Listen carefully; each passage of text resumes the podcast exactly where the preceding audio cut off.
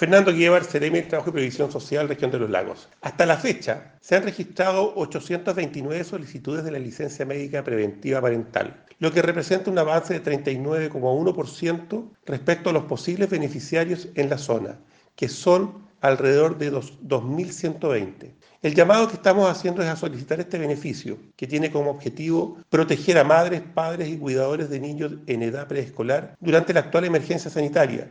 Recordemos que la ley de crianza protegida establece una licencia médica preventiva parental por causa de la enfermedad COVID-19 respecto de las trabajadoras y trabajadores que hicieron uso del permiso postnatal parental y cuya vigencia inició desde el 18 de marzo y hasta el término del estado de catástrofe.